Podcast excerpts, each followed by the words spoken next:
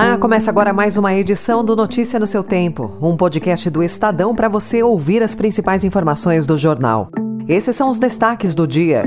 Para forçar baixa nos juros, PT vai ampliar pressão sobre o Banco Central. Por taxas menores, país quer ampliar venda de títulos no exterior. E Ibama e Funai iniciam retomada do território Yanomami.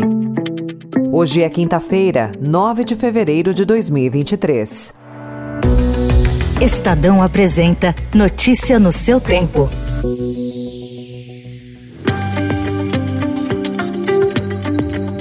A cúpula do PT quer enquadrar o presidente do Banco Central, Roberto Campos Neto, e há quem defenda até mesmo a substituição dele. Agora, dirigentes do partido não apenas endossam a pressão do presidente Lula sobre o BC para reduzir a taxa básica de juros, como avaliam que é preciso defender a reorientação da política monetária. Enquanto ministros tentam amenizar o confronto, deputados e senadores do PT aproveitam para disputar os rumos do governo com as siglas aliadas de centro e de centro-direita, na tentativa de impor uma linha desenvolvimentista à condução da economia. No encontro de ontem com o Conselho Político da coalizão, que é composto por partidos da base aliada do governo, Lula recebeu apoio em suas críticas. Eu queria terminar para você dizendo: a gente não tem que pedir licença para governar. A gente foi eleito para governar. A gente não tem que tentar agradar ninguém, a gente tem que agradar o povo brasileiro que acreditou num programa que nos trouxe até aqui. E é esse programa que nós vamos cumprir para que a gente obtenha o sucesso que o povo espera do nosso governo.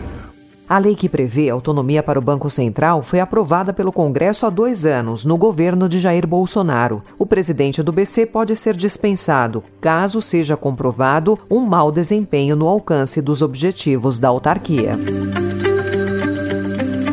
Em entrevista ao Estadão, o ex-presidente do Banco Central, Armínio Fraga, afirmou que as declarações de Lula contra o Banco Central são um equívoco e avaliou que os sinais da economia são ruins. Para aumentar o interesse dos investidores estrangeiros pela compra de títulos públicos emitidos em reais, o Tesouro Nacional vai anunciar um conjunto de medidas para melhorar o ambiente de negociação e garantir mais segurança. O secretário do Tesouro, Rogério Seron, antecipou ao Estadão que o governo pretende permitir a negociação dos papéis da dívida doméstica na plataforma global Euroclear, com sede na Bélgica. Com isso, a expectativa é de aumento da concorrência e, por tabela, de redução redução das taxas de juros pagas pelo governo aos investidores. Também em economia, o anúncio de ontem da renegociação do passivo pela Marisa Lojas, que expôs a escassez nas linhas de crédito, especialmente para o varejo. Segundo apurou o Estadão, a loja de roupas se antecipou e vai conversar com os bancos credores para tentar rescalonar dívidas que somam cerca de 600 milhões de reais. Diferentemente da Americanas, a companhia não entrou com pedido de recuperação judicial. Especialistas em reestruturação de dívidas e advogados afirmam que o caso Americanas afetou a confiança e a capacidade de crédito das varejistas, com impacto na cadeia de fornecedores. A Marisa Lojas informou ontem que o diretor-presidente, Adalberto Pereira dos Santos, renunciou à presidência da empresa, sendo substituído interinamente por Alberto Conde Penhas, atual vice-presidente comercial e executivo.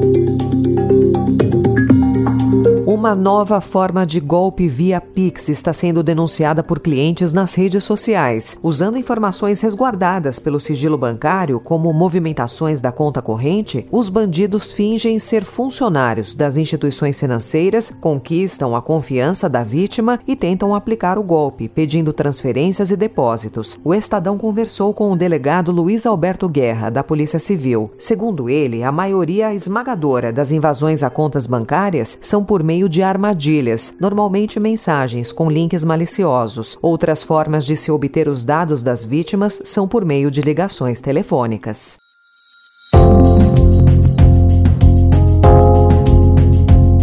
O Estadão também informa hoje que o governo federal deu início às ações de repreensão ao crime e de retirada dos garimpeiros da terra indígena Yanomami, em Roraima. Entre a segunda-feira e o início da noite de terça-feira, foram destruídos um helicóptero, um avião, um trator de esteira e estruturas de apoio logístico ao garimpo. Foram apreendidas ainda duas armas e três barcos, com cerca de 5 mil litros de combustível. A ação foi liderada por agentes do IBAMA, com apoio da FUNAI e da Força Nacional de Segurança Pública.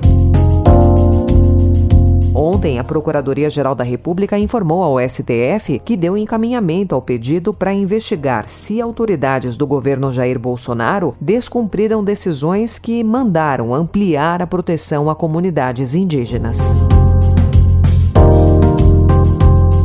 Na Turquia e na Síria, o número de mortos no terremoto de segunda-feira chegou ontem a 12 mil. À medida que cresce a proporção da tragédia, aumenta também a insatisfação da população com a reação do governo. Sob pressão, o presidente turco Recep Tayyip Erdogan visitou ontem a região do epicentro do tremor e pediu paciência aos turcos. Ama bugün daha rahatız, yarın daha rahat olacağız. Daha sonra inanıyorum ki daha rahat olacağız. A população se queixa de demora na chegada de socorristas e da falta de assistência do Estado. Notícia no seu tempo.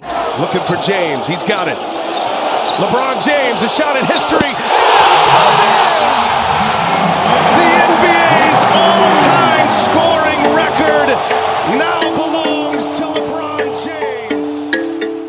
Até a madrugada de ontem, Kareem Abdul-Jabbar era o maior pontuador da NBA há 39 anos. Ele atingiu a posição no dia 5 de abril de 1984. Everybody's waving their arms. It's into Kareem. Kareem swing left, right hand, 12 footer, good! Nessa época, LeBron James estava na barriga da mãe dele. O astro do Los Angeles Lakers, que nasceu em 30 de dezembro daquele mesmo ano, ultrapassou o pivô no jogo contra o Oklahoma City Thunder. LeBron agradeceu a todos que fizeram parte da jornada e a NBA. Everybody that's ever been a part of this run with me the last 20 years, 20 plus years. And to the NBA, I thank you guys so much for allowing me to be a part of something I've always dreamed about. And um, I, would never, ever in a million years uh, dreamt this even better than what it is tonight.